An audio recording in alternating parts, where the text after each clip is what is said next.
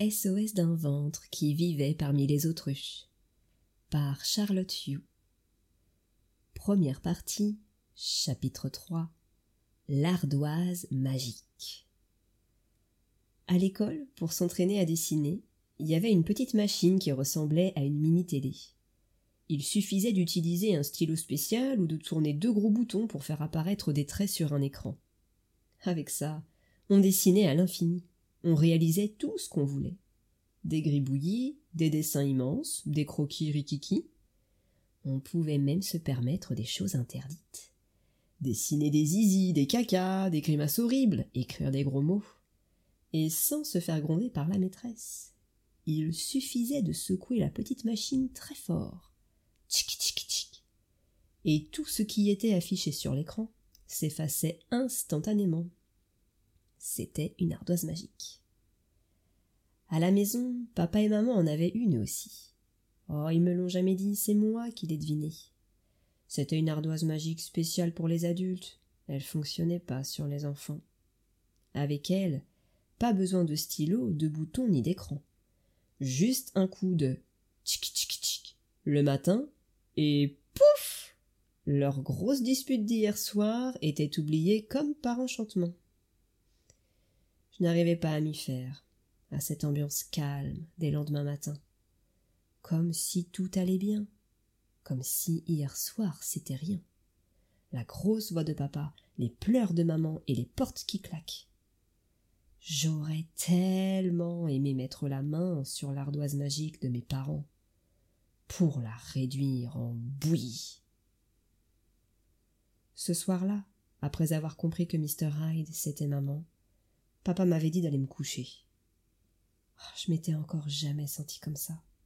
J'avais l'impression qu'une grosse vague venait de me tomber dessus. J'étais assommée et secouée dans tous les sens. Je n'y comprenais plus rien. Pendant toute ma vie, maman, c'était ma maison. Elle était solide, elle me protégeait comme la maison en briques des trois petits cochons. Maintenant, tout est différent. En fait, maman, c'est une maison en paille. Un seul souffle de Mr. Hyde a suffi à la détruire.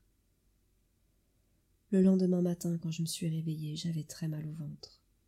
J'ai regardé autour de moi.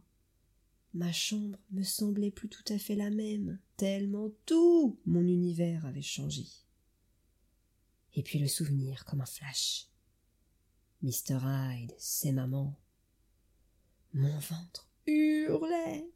Au plus profond de mes tripes, ça se tordait. Non, non, non, non, ça ne pouvait pas être vrai. Je voulais pas que ce soit vrai. J'aimais trop ma maman pour la laisser détruite. Mon cœur battait de plus en plus vite dans mon ventre. C'était la panique. Quand tout à coup, stop!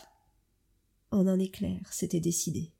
J'allais réparer maman pour qu'elle redevienne ma solide maison de briques. J'avais beau avoir seulement neuf ans, je sentais que je pouvais y arriver. En un bond, j'étais déjà descendu. Papa était installé dans le canapé, il lisait son journal. Quand il m'a vu, il m'a souri, comme d'habitude, comme chaque matin.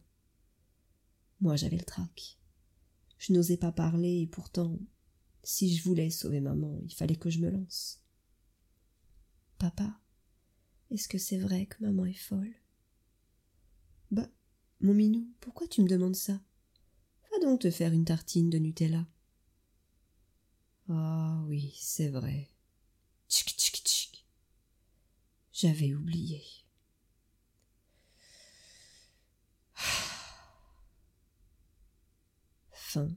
Chapitre 3.